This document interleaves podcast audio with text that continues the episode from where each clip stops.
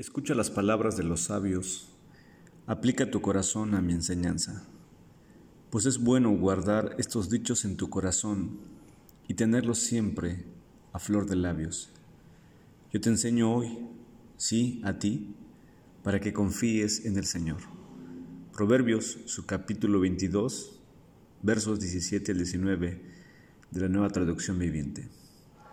Este texto trae grandes lecciones a nuestra vida como la de un llamado urgente a escuchar, a escuchar a los sabios. Esta pregunta es fundamental. ¿A quién escuchamos?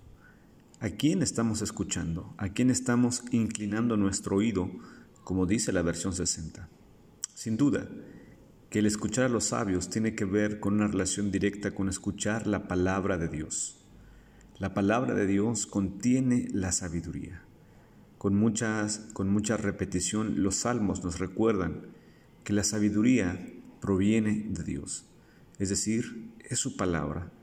En medio de tantas voces es necesario oír la voz de Dios. La mejor forma de oírla tiene que ver con estudiar la Biblia. Tiene que ver con un estudio disciplinado e intencional de la palabra. Es ahí donde podemos oír su voz. Sin embargo, hoy en día es muy triste ver y escuchar que nuestro estudio de la palabra es un estudio superficial, a través de textos que leemos en la internet, en las redes sociales. De pronto cuando uno se acerca y le pregunta a algunas personas de una manera directa, ¿cómo has estado estudiando la palabra del Señor? Muchos de ellos nos dicen, pues es que eh, lo veo a través de textos que me envían a mi celular. Leo el pan diario, este método devocional que no es, que no es que esté del todo malo, pero nos hemos, nos hemos conformado con ello.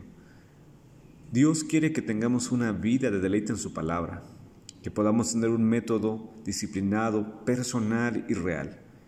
No solamente nos debemos conformar con oír algún mensaje, con escuchar de alguien que nos diga un pequeño audio. Hoy somos la generación más equipada y es cierto, somos la generación donde la información fluye sin precedentes. Pero el problema fundamental es que nos hemos, nos hemos conformado en oír la palabra del Señor tan solo a través de estos medios, con un texto que me envían, con, una, con una, un audio que puedo escuchar simplemente, y nuestra vida se ha basado hoy en día a través de estos medios.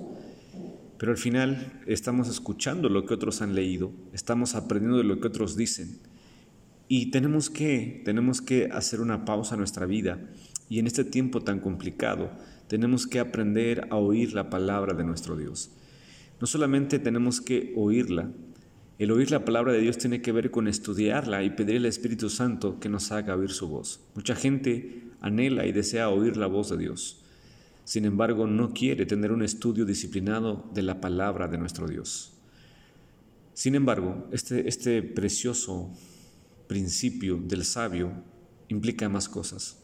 No solamente escuchar las palabras de Dios a través de su palabra, sino que también tenemos que aplicarla a nuestro corazón. Aplica tu corazón a mi enseñanza. No solamente debemos tener un tiempo para oír la voz de Dios a través de mi estudio personal, disciplinario profundo de la palabra, sino que debo buscar aplicar esa palabra a mi corazón, guardarlo en nuestro corazón. Esto no es tan sencillo. Esto no es tan sencillo.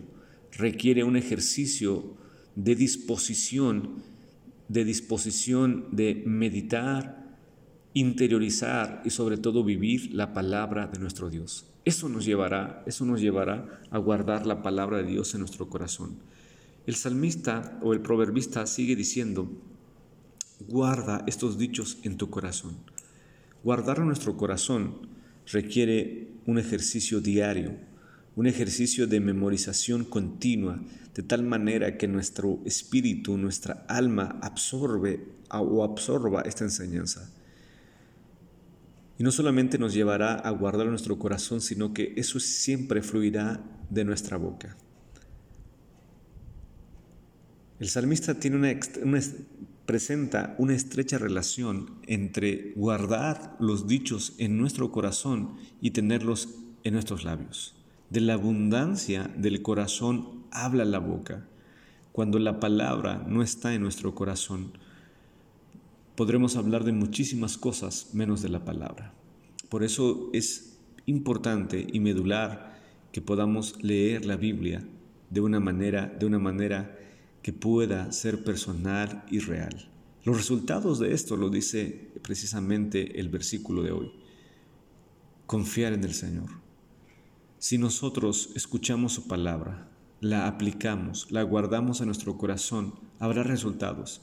Siempre tendremos un versículo que fluya de nuestros labios. Eso fluirá en nuestras conversaciones, pero además eso nos llevará a confiar en el Señor. Confiar en Dios en tiempos difíciles es algo que no viene de manera automática. No es solamente desear y decir, yo deseo confiar en Dios.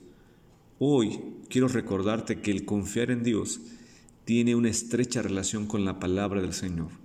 No podremos crecer en confianza con nuestro Dios a menos que nuestra relación con la palabra sea directa, real, disciplinada intencional. Escuchemos a Dios. Y eso es un llamado a meditar en la palabra, no en palabras de otros, sino en un ejercicio diario y disciplinado que tú hagas. Eso traerá grandes resultados. Que en tiempos tan complicados, que en tiempos de estar en casa, podamos tener la disciplina, el amor y el deleite de escuchar su voz. Que el Señor te bendiga.